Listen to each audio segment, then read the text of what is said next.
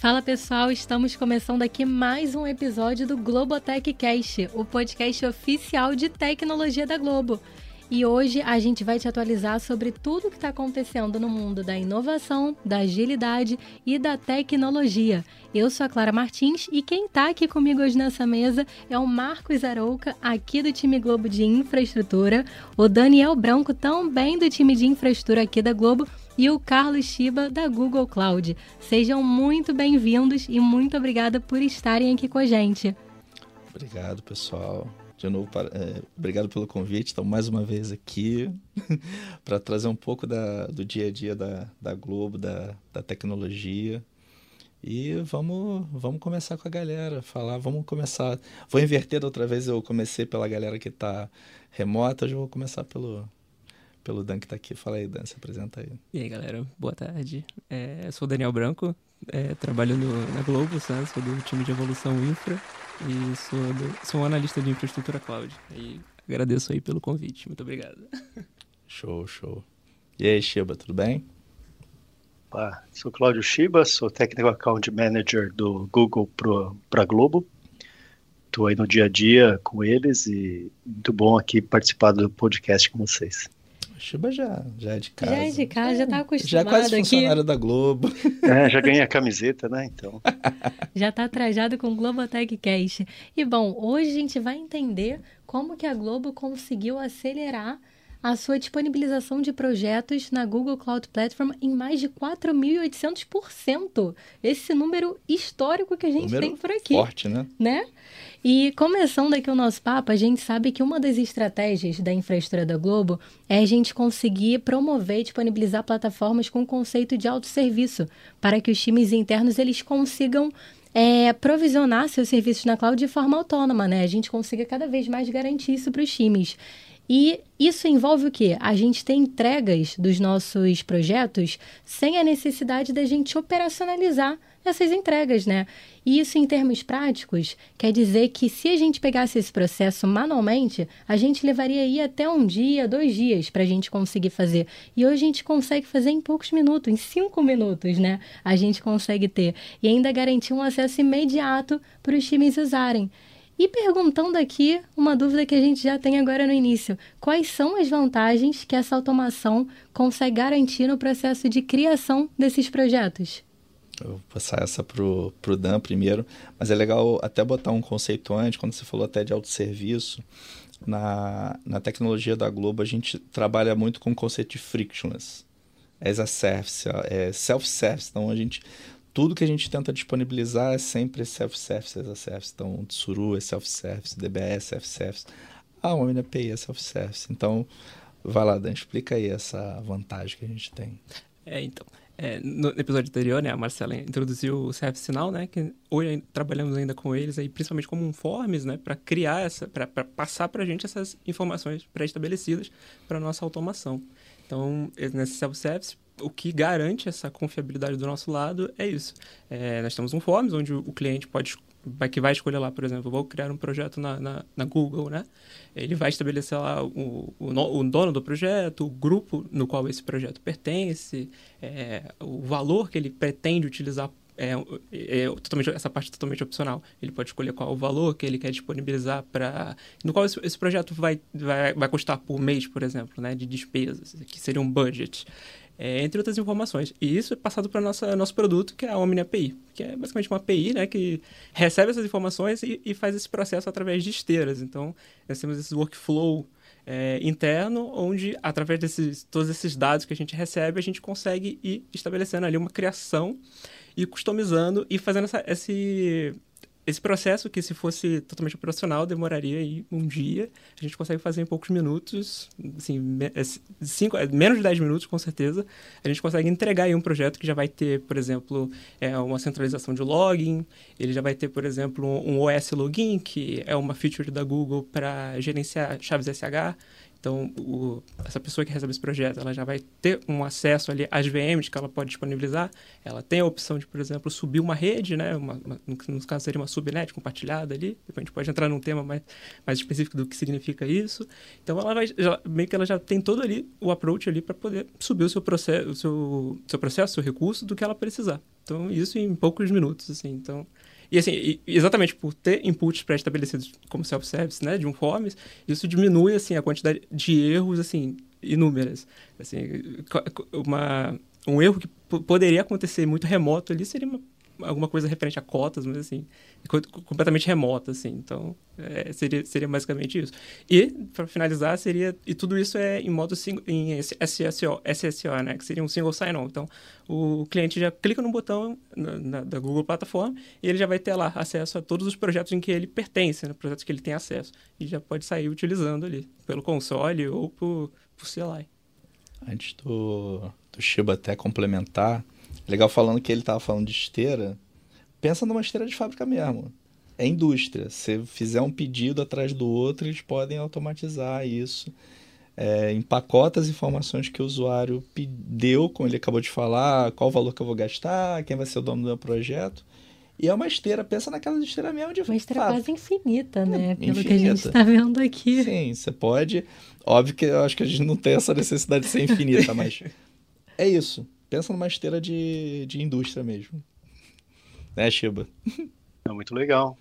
Eu vou usar aqui ó, como base o, tem o, um framework que chama-se Google Cloud Adoption Framework, que tem quatro temas, né?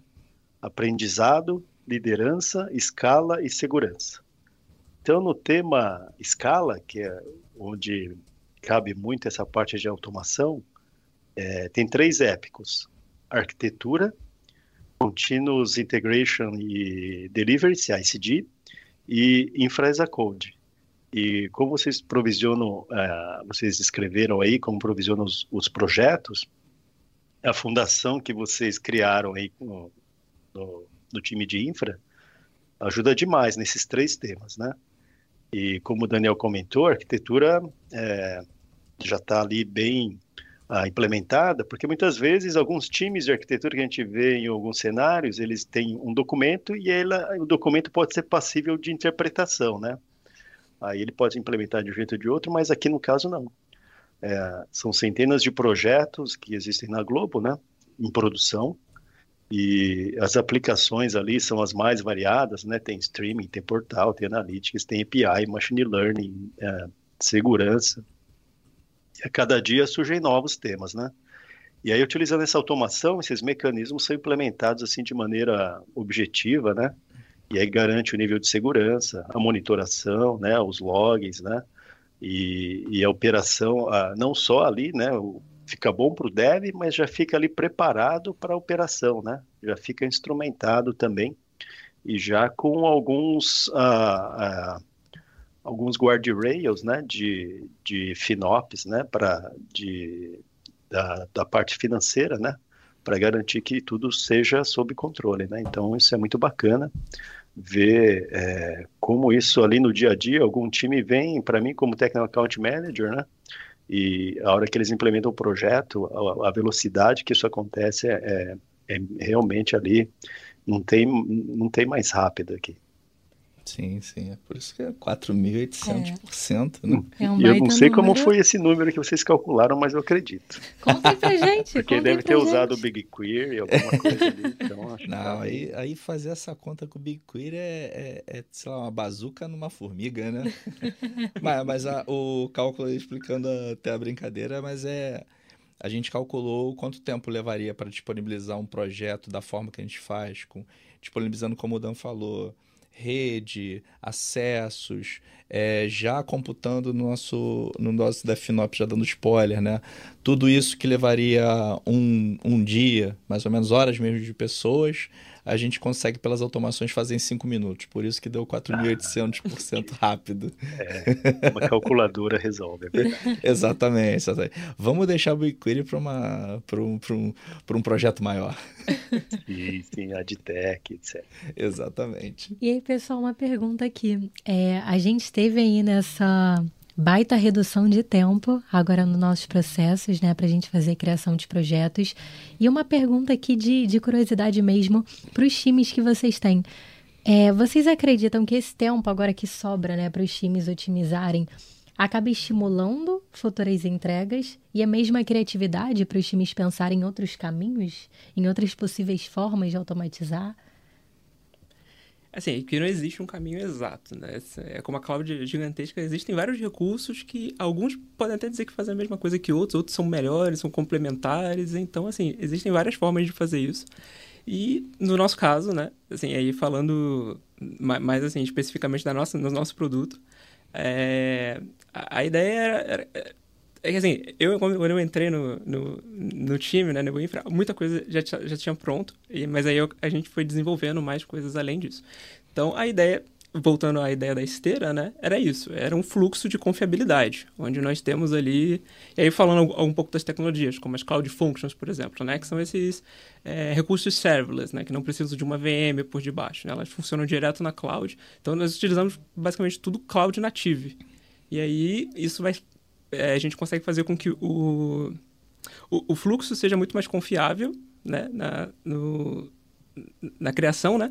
E a partir daí gente, nós temos vários módulos. Então a gente pode, por exemplo, eu mostrei para vocês aí foi a criação de falei mais ou menos da criação de projetos né? Que, que tem toda essa parte. Inclusive eu não, especifiquei mas também tem a parte de monitoração. Então toda a nossa esteira de criação ela também adiciona ali nossos projetos ao, ao monitoring né? Onde todos os projetos vão ser monitorados pelo time de monitoring mas, por exemplo, nós temos vários módulos. Temos módulos de criação de rede específico, então não é necessariamente uma esteira que faz tudo. São esteiras que chamam esteiras. Então temos uma esteira, temos módulos específicos que criam redes, temos módulos que deletam redes, temos módulos que, por exemplo, são responsáveis por budget alerts, né? Que são esses budgets que especificam ali o valor específico de orçamento de um projeto. Então, assim, são vários módulos, são várias tecnologias e a gente está sempre disposto a conhecer novas tecnologias, né? Até de migrar para uma tecnologia para outra quando ela parece ser muito mais eficaz, até questão de valores mesmo, que às vezes a gente pode estar usando alguma tecnologia que ela cumpre o, o, papel dela, porque, assim, meio que a maioria vai cumprir o papel, mas de uma forma melhor. Então, mais eficaz e mais em conta também. Então, eu diria que mais ou menos seria isso.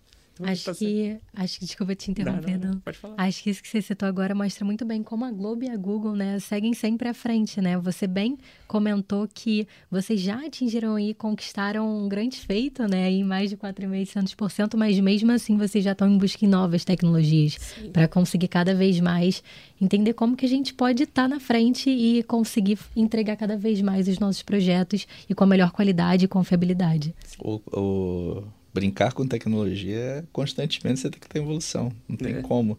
Tanto que o nome do time, o nosso time em específico, né, Evolução Infra, acaba Exatamente. sendo isso, né? É uma infra que vai constantemente sendo evoluída. A ideia é sempre pensar à frente, né? Como é que a gente pode evoluir é, esses temas. Mas olha só, você estava falando de tecnologia, você falou aí de servers. Eu acho até que vale falar um pouco, porque é um podcast mais aberto, sim. sim, sim. Você falou de Cloud Function, Serverless. Fala para a galera até um pouco dessa diferença. Essas tecnologias que vocês estão usando, o Shiba contribui ele também. Uhum. É, a diferença de um serverless para um IAS, que aí, é, aí a Clarinha não vai saber responder. Aí então, eu deixo para você é, Para ela, para mim, para todo mundo que está ouvindo aqui, essa é a diferença. Qual é a vantagem, por exemplo, de eu usar um serverless para um sistema desses que não subiu uma VM. É, então, o serverless, o nome dele significa isso, né, de inglês para português, é sem servidor, né? Tecnicamente, é, é, ele quer dar essa ilusão de ser sem servidor, mas é meio que a cloud está te provendo um recurso onde ela acaba sendo o seu próprio servidor, então dá essa ilusão de ser sem servidor. Mas, basicamente, você está subindo um recurso onde a cloud, ela está te disponibilizando. Então, você pode, vamos subir, vou usar a Cloud Function como exemplo, né? Você, é, e você sobe Cloud Function dependente do qual framework, ou se você quer subir pelo console, ou pelo próprio CLI, pelo, pelo terminal. Mas você sobe essa Cloud Function, você pode estabelecer ali o memória para ela, quanta CPU, quanta de, de, processamento você quer, né, vCPUs você quer para essa Cloud Function, e se você quer que ela starte a frio sempre, ou se você quer que... Start, traduzindo, startar a frio seria uma Cloud Function startando do zero para executar alguma coisa. Mas isso depende muito da demanda. Se for uma demanda grande, que seja constante, você pode fazer com que ela se mantenha sempre ali com é, é, como eu posso dizer, é, é, é executando um, um, mínimo de, é, de pods executando assim para uma cloud function, né? Então, por exemplo, você pode deixar cinco rodando sempre dependendo do tipo de, de requisição para que ela possa sempre estar tá disposta a receber uma, uma, requisição e não vai ter um atraso por startar frio de novo, ter que fazer o build, enfim. E aí tem vários recursos, né? E aí, por exemplo, bancos de dados, bancos de dados NoSQL, bancos de dados SQL, todos eles são pode pode se dizer que são serverless porque você sobe direto na cloud e ela gerencia para você. Isso é é uma facilidade incrível, assim, na minha opinião, pelo menos. É uma facilidade incrível trabalhar com cloud por causa disso. E eu acabei me focando nisso, né? Eu vim para a área de desenvolvimento e cloud acabou se tornando a área em que eu me, me tornei, longe de ser especialista, mas é a área que eu me tornei um analista ali, pleno ali, basicamente. E dá para ver sua paixão daqui. Para ele é fácil. Eu é. já, não, já, não, sou muito dessa área. eu entendo o conceito, já trabalhei muito, Léo. Eu vou lá habilitar um, um service. Já deixo para ele. mas, mas, o legal da cloud é isso. Você pode também escolher, por exemplo, se quiser trabalhar ainda no, nesse modelo antigo de servidor, você pode subir ali sua, sua máquina virtual e trabalhar dentro dela, mas você pode utilizar esses recursos que a cloud disponibiliza, que para mim são, não tem nada a perder, só tem a ganhar. E aí, diria até em custos mesmo, né? Dependendo, pode até ser mais eficaz. Mas seria é. Acaba que a gente está falando sempre aqui de eficiência, né? Quanto, quanto você pode usar a cloud de forma mais eficiente. Sim talvez não faça sentido você subir um servidor, né? Quando a gente fala de VM, Virtual Machine, não faz sentido você subir para um processo que é invocado, né? Por, agora vai e executa isso aí. Principalmente quando é, quando é um processo mais simples, né? O processo, ah, eu quero uma automação que só faça, ela receba uma mensagem, ela processa essa mensagem e envia para outro lugar uma coisa que você não precisa de uma VM de pé. Você tem uma Cloud Function ali que ela, ela vai ser cobrada por execução. Na verdade, por tempo sendo em execução. E às vezes a execução demora 3 segundos. Então eu imagino quanto isso é, é, agrega valor e tem um gasto ínfimo, né? Então... Sim. E a Sheba quer complementar? Ah, não, muito legal, porque é isso mesmo, Dan. Uh, você não precisar gerenciar atualização de sistema operacional, precisar esperar a máquina subir, você no, no ambiente serverless até muda mesmo, né, o modelo de precificação, ao invés de você pagar ali, né, você paga por, re, por request, muita eficiência, né. É, tem um serviço serverless que eu gosto muito da arquitetura, que não é muito de infra, né, mas que é o BigQuery, né, que ele tem ali storage de um lado, um monte de workers do outro, memória compartilhada, eu vou fazer uma camiseta dessas ainda e vou mandar aí para vocês, viu? É, é, assim, uma arquitetura serverless de analytics que é, assim, é, muito bacana. E você é cobrado por uh, byte da query e por storage. Então você não é cobrado por CPU e memória, é um outro modelo. Então, é, esses serviços que são serverless, e, e, e, como você falou, você é um dev de infra. é muito bacana. Um dev que automatiza a infra, que você tem ali uh, as coisas ali é, surgindo conforme a necessidade. E na escala que vocês têm dos grandes eventos, que tem que já deixar provisionado e depois que acaba o evento vocês desprovisam, é, deixa de usar a infraestrutura a mais, isso é muito bonito, então eu gosto demais. E, e como vocês depois vão monitorando isso com eficiência, né, é, é, tem é, uma situação muito bacana que quando esse, os times de, de infra, ou qualquer time ali da Globo, que eles têm bastante, eles chegam assim falam é, Shiba, quebramos o brinquedo aqui, né? Então vocês foram até o limite do serviço, né?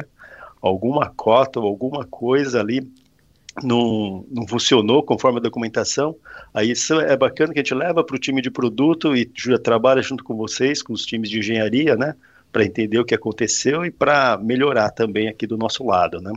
E dar ali o melhor benefício para vocês, e em alguns casos até o que a gente acabou achando para vocês foi utilizado para outros clientes ali, eles acabaram fazendo rollout para global, né? Então esse é, é um cenário que acontece com bastante frequência aqui com vocês. Evolui juntos, né? É, é, o que eu sempre falo da diferença, já falei isso em outros podcasts, pode voltar lá e ver, eu falo a diferença realmente da parceria, que a gente fala Google e Globo, é justamente essa. Acaba que a forma como a gente usa a cloud, né? eles acabam observando isso. Então tem essa parceria entre os times, a gente tem essa, essa possibilidade de levar, é, pedir features né? e, e, e, acelerar alguma coisa. É, é, a diferença de você ter uma relação fornecedor. Ah, eu estou usando o serviço aqui, vou abrir um chamado, não, mas essa que é a grande diferença quando a gente fala de parceria que a Globo e a Google firmaram. Uhum. Vocês já se conhecem muito, né? E a Globo já conhece muito as dores do, da Google e a Google também já conhece daqui.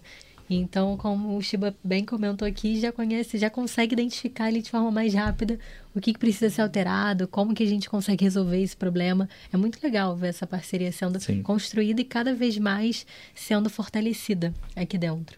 Sim, sim. É, porque no final a gente está usando serviços que assim como a gente, nós temos as nossas automações, eles também têm as deles, né? Quando eles provém um serviço como Cloud Functions ou alguma coisa assim, tem do outro lado de lá outros DANs que fazem desenvolvimento de infraestrutura. Então, assim, é possível que coisas deem problema, e isso é normal. É, se não fosse, não estaríamos todos trabalhando empregados. Mas é, é normal isso acontecer. Então, é isso que eu falei da questão de features. Às vezes você ter essa possibilidade de, de pedir uma feature, algo que dê um problema, então, é, é, é bem, bem legal ter esse, ter esse vínculo mais próximo. Comentários que a gente hum. tem ainda mais aqui? Não, não, acho que não. Acho que dessa daí vamos para a próxima. e bom, pessoal, é, aproveitando aqui, quais, é, como que a gente consegue fazer o gerenciamento desse custo e a governança do custo desse processo, já que ele é todo self-service? O que está por trás disso para a gente conseguir ter um certo controle? Então, é, na Globo a gente tem o, o conceito né, de FinOps do centro de custo, né? Que é, pode-se dizer que é como se fosse um CPF do manager, né? Onde está tá agregado ao valor que esse manager pode gastar, né? Então, quando, por exemplo, voltamos lá na ideia do service sinal, né? Quando Forms, quando você está criando um projeto ali, é, você, você atribui esse centro de custo àquele projeto e aí você estabelece ali o valor que você vai gastar mensalmente, caso você queira, né, para receber o, um budget de alunos, por, por exemplo. E quando nós criamos esses projetos, a gente coloca labels nele como default. Labels a nível de projeto mesmo, não a nível de recurso. E aí nessas labels a gente especifica, né? Quais são os, os, qual é o centro de custo, qual é o dono desse projeto, né? A gente consegue colocar, é, por exemplo, esse, é, tem, tem um termo, no, um recurso da Google que é o Essential Contacts, onde a gente consegue, a gente estabelece o e-mail, a gente cadastra o e-mail do dono do projeto e também cadastra o e-mail do, do, do, do, time, né? Responsável por esse projeto. E aí, nessa ideia de, de de, de centro de custo, a gente consegue ter essa, esse tracking. Então, por exemplo, é, na parte de bilhetagem, nós, faz, nós temos uma automação, a gente utiliza o BigQuery, por exemplo, e faz né, mensalmente ali um, um, um o que seria um resumo do, do, dos gastos né, de cada projeto separado e faz esse relatório. E isso pode ser o centro de custo acaba sendo utilizado para fazer esse tracking aí né, de, do, que é, do que é a melhor forma né, de ser do, do gasto daquele projeto. Maneiro, maneiro. É, vamos até sincar até o tema e trazer já é, o Shiba, né? Até, até fala um pouco mais dessa, tanto dessa governança, Shiba, mas até a própria parceria. Ela trouxe, ela trouxe algumas visões, né? Que a gente falou aqui de, de Finops e tudo mais, mas como é que foi com essa parceria? Como é que ela apoiou esse modelo?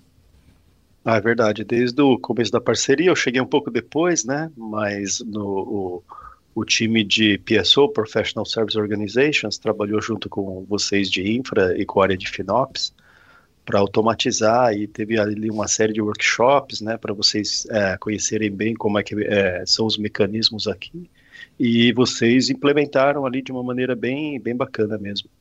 É, então, na própria, no próprio Foundation ali, na, na, no código que vocês têm, quando nasce o projeto, isso já está implementado, né? E lá no começo teve um workshop de FinOps com que tem um framework também de, de FinOps de nuvem. Se você procurar ali no, no site do, do patrão do Google aqui, você vai ver que tem ali esse framework que tem todas as perspectivas. E lá atrás teve um assessment dos níveis de maturidade de cada perspectiva, né? Recentemente, agora, depois de uh, um pouco mais de um ano, a área global de FinOps revisitou como é que estava a, a prática dentro da Globo e a gente percebeu que evoluiu muito rápido mesmo, né? Então, é, como é que é, vocês dão a transparência para cada time, para cada projeto, de qual é o custo dele, num, nos dashboards de uma maneira muito self-service, né? Que aí o, o, pessoal já olha e já no, no, dia seguinte já percebe, opa, o que está acontecendo aqui, né? Vamos ver esse SKU, por que ele subiu.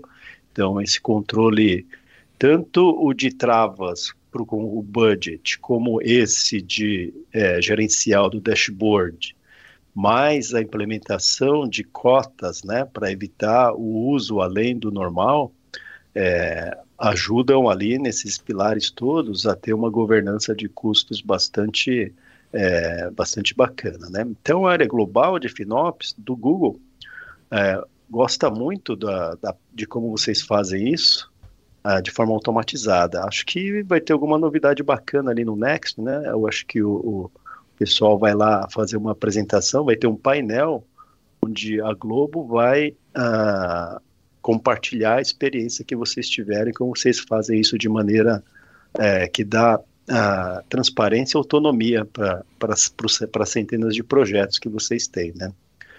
O, uma outra coisa também é sobre essa parte de, uh, de controle, né? De, uh, de como fazer de forma eficiente, a gente acaba até engajando, né? Uh, os times ali, o, o, pessoal tem os Golden Signals, né? Que o para GKE, quais são os principais pontos, né? De eficiência. Então a gente colabora junto com vocês como é que é a eficiência dos clusters GKE, o Beam Packing, como que é a, a utilização de CPU. Então, essa monitoração é feita ali, é, é, acompanhada de perto por todos os times, né? E recentemente teve ali bastante coisa, bastante eficiência que aí o time engajou, depois de ver eficiência de GKE, eles queriam ver eficiência de é, máquina virtual padrão e de cloud storage, né? Então, ah, isso acaba gerando uma automação bem bacana e acaba enviando para os times a recomendação. Então, via, via Slack. Com já o JSON, eventualmente, se tiver que implementar né, a otimização. Então, se eles estão testando, né, é um protótipo, então isso acho que é, essa evolução de é, infraestrutura, mais essa governança, é, é uma velocidade bastante grande que eu vejo. É, é, como diria os antigos, eu sou mais antigo, então posso falar, é como se faz barba, cabelo e bigode que você está fazendo. Você, você, identifica que tem um, um workload que não está com eficiente, você já manda para o time e ainda fala para ele como é que faz para evoluir. Já, já, manda, já manda todo. É isso. Eventualmente ele fala, eu não posso fazer agora por algum motivo, porque eu estou esperando um evento grande. Aí ele tem uma justificativa de negócio, né? Mas ele está ciente, né? Sim, sim.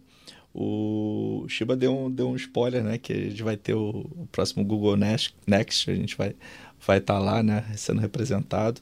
Mas ontem mesmo teve o, na 7 Expo que eu tava, a gente fez uma palestra justamente desse tema que a gente está falando aqui. A gente falou de Foundation e de FineOps. Então tava eu, o Rodrigo Fabiano e o Thiago do Google justamente falando isso. Quanto é, essa governança associada à forma como a gente fez, facilitou ter essa visão da eficiência a nível de, de gestor. Então, quando a gente fala aqui de centro de custo, aí não necessariamente todas as empresas vão usar esse, mas é a forma como a gente organiza a, os nossos orçamentos e como é que a gente vai gastar o, esse orçamento. Então, é, a gente já nasce com um projeto já marcado pelo gestor. E aí, de uma ponta a outra, a gente consegue saber se está eficiente ou não e já cobrar dele. Sim, se ele, se ele não. Ah, eu estou ok com isso aqui, mas assim, a, a visão é passada para cada gestor. Óbvio que ele, como o Shiba falou, não, eu preciso desse workload aqui maior porque eu vou receber um evento, um BBB, uma Copa do Mundo. Então ele já deixa aquele workload mais, mais é, maior. Mas ele vai ter essa visão ele vai poder tomar decisão legal. E vamos ver se a gente consegue compartilhar um dado aqui. Qual seria a relação entre os processos que antes eram feitos de forma manual, e aí levavam um, dois dias, e os que a gente tem hoje, no quesito de custo? A gente tem essa relação? Do, do de como é que era feito? Isso. Ah, e aí é, tem bastante processo que é para fazer, né? Quando aí você vai falar do que de criar, fala aí, você, por alto o que que você precisa fazer para criar um projeto. Você tem que ter rede, o que mais? Ah, tá. OK. É, bom, queria, vocês querem que eu simule como se fosse criar na mão, né? Isso.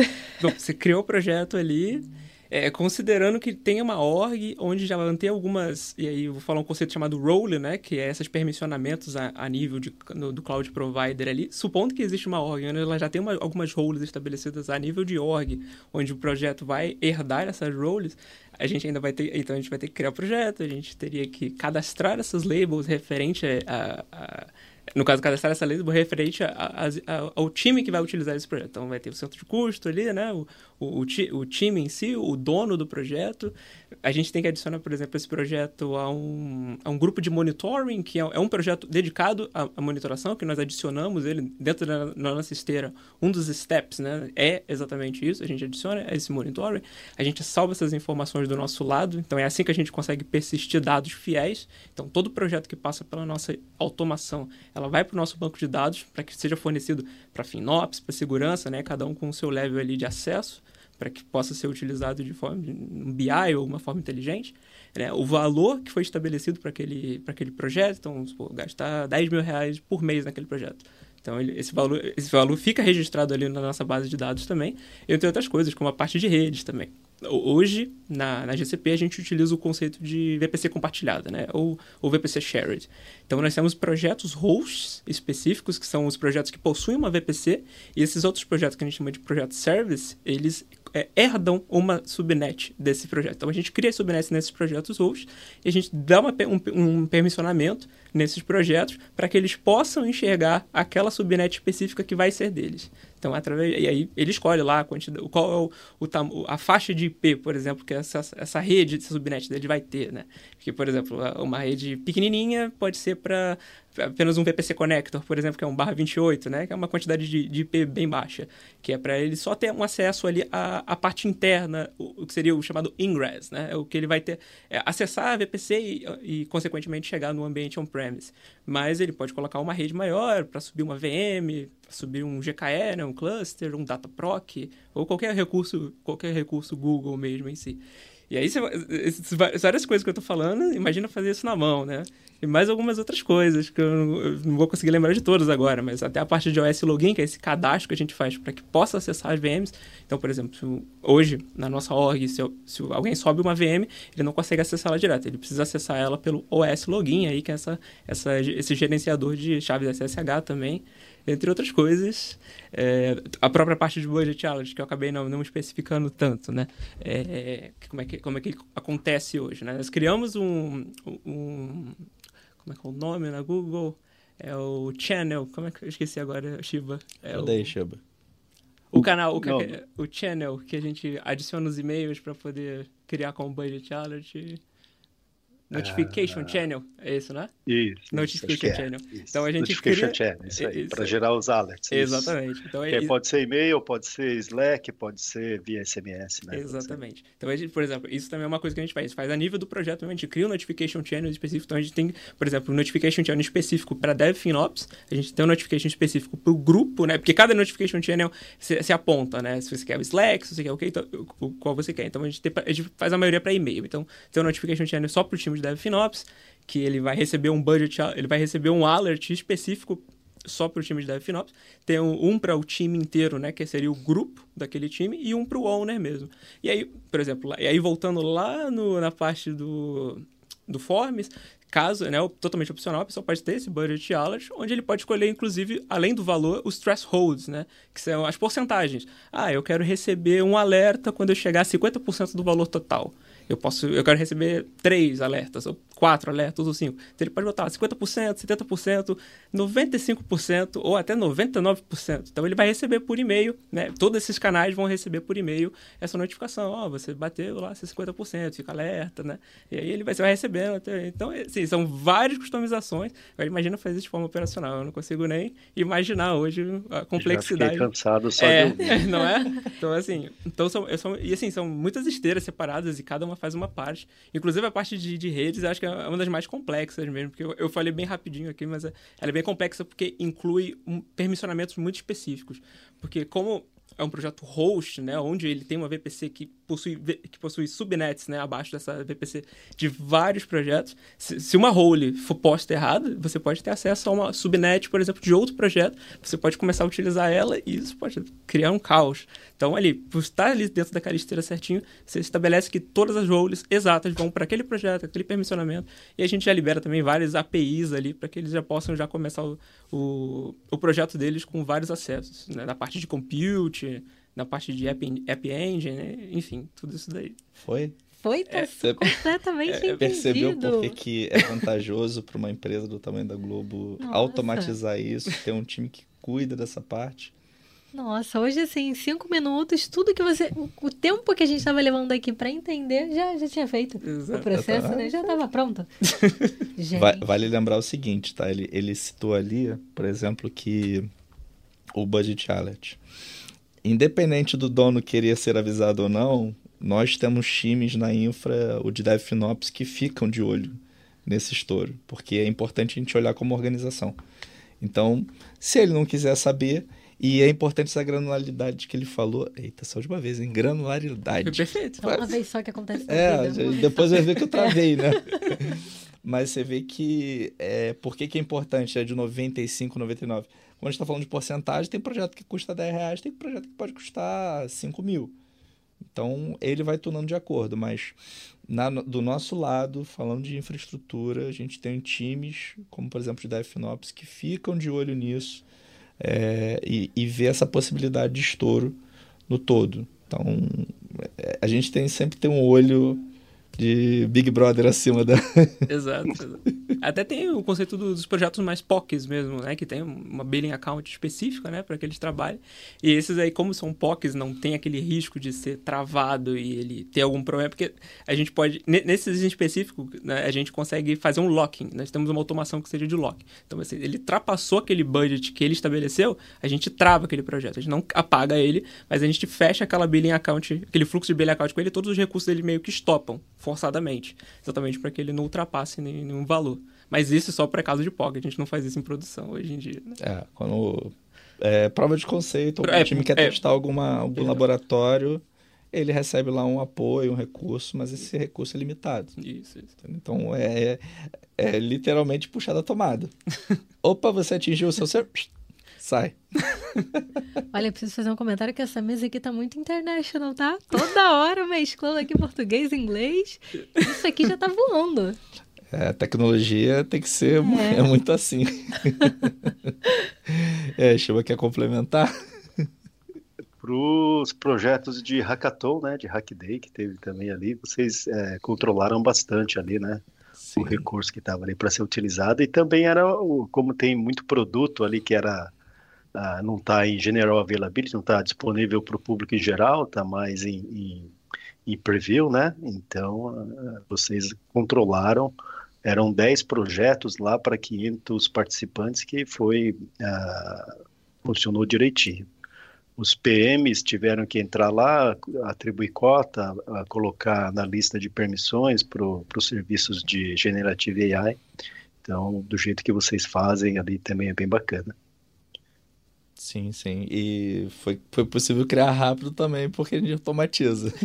Ação 10 projetos, tudo bem. E, e sempre sim. usando as boas práticas da Google, né? Inclusive, eu posso dizer aqui um extra que que, que, isso é uma coisa que eu vi na época com o Rodrigo Prado, que também era um tando aqui, né? Que, que foi a limitação de cotas de hard limits para IAM, né? Que, então, assim, as, as VPC, esses projetos hosts de VPC, ele, é, querendo ou não, eles recebiam muitas permissões de IAM para poder esse acesso das outras, das outras pessoas, dos outros, outros projetos, para ter acesso a essas redes, né?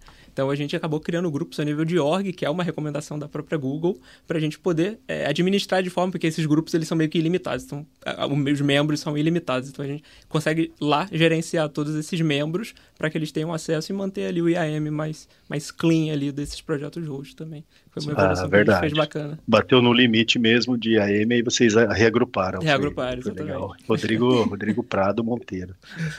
é, e o e as outras cotas de VPC, né? Você falou que tem as VPCs, uh, ah, os projetos hosts, né? uhum. né? E depois de serviço, tem muito peering ali sim, envolvido, sim. então isso a gente fica sempre de olho nas cotas, né? Sim, sim, é e... muito importante. Essas são as que a gente mais, assim, acontece, alguns projetos têm muito mais, é, é, por exemplo, os projetos de Hub Digital, né? A gente tem muito mais ali, é, é, giro de, de, projetos, então é o que a gente mais pede cotas ali, a gente tem sempre a ajuda uhum. de vocês. Uhum. Agora, vocês falaram de VPC, uma VPC falando com a outra, falou de peering. Uh.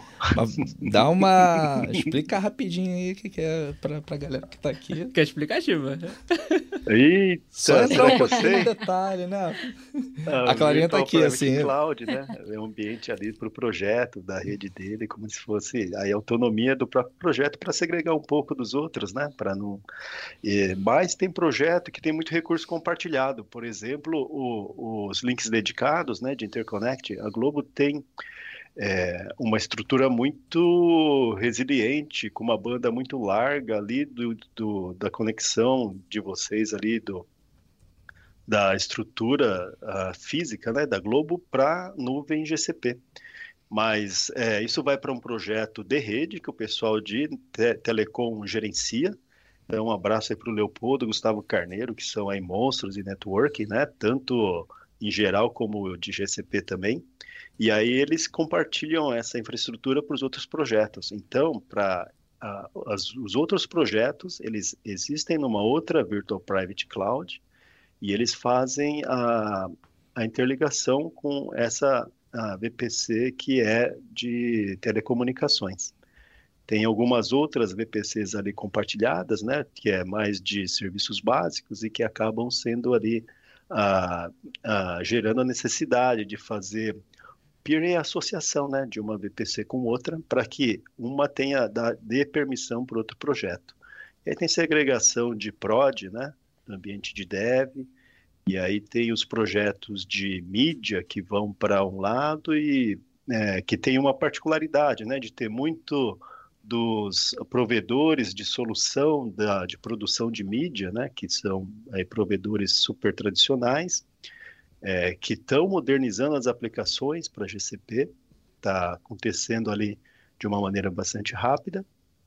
E a parte de digital, né, que tem as, a, do, das aplicações de digital, que já nasceram ali bem próximas ali de Cloud Native, né? Que vocês já usavam ali container, já usavam bastante coisa, baseado em Tsuru, né? E que isso também acelerou muito a migração. Então, isso foi, foi bem bacana. Então, as VPCs ali é uma infraestrutura de rede que é, é bem sofisticada para Globo. Então, quando a gente vai para pro, os times de produto aqui do Google, a gente usa como referência e a gente tem um desenho que uh, construiu junto com vocês, para acelerar o entendimento, né, de como vocês compartilham, fazem é, a, essa a conexão entre todas as VPCs que vocês têm aqui na, na organização da Globo. Show. Pessoal, e caminhando agora para o final do nosso papo. Vê como passa rápido, não. Aqui, ó, rapidinho o Globotech. Já tá mais calminho. Já tá tranquilo, já tranquilo. tá em casa. Ele, ele, ele fez uma ponta no outro, então já é. deu aquela acalmada. Startou a frio na outra. Pessoal, eu queria saber de vocês o que, que vocês enxergam de possibilidade de integração que a gente tem aí para os próximos anos. Eu começo? Pode ir. Pode ir. Bom, assim, do nosso lado, eu diria que tem duas coisas. Uma é que nem tudo no, no, das nossas automações está na GCP hoje. E essa é uma das nossas prioridades, né?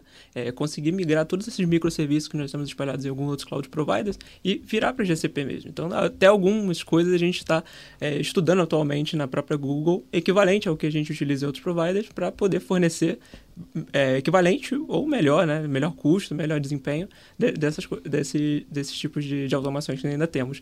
Outra seria um que está em curso nesse momento, que seria o nosso CMDB, né? Que é esse, esse ITSM, né? Que é esse Service Management do, da parte de IT. Ou seja, todos os recursos que temos na cloud ser gerenciados da nossa parte, ou gerenciado e é, salvo do nosso lado no banco de dados, né? Inclusive, eu estou fazendo essa parte nesse momento, né? E começando pelo discovery de VMs, então essa é uma das, das features que nós estamos trabalhando com a Google aí, que está sendo mais bacana.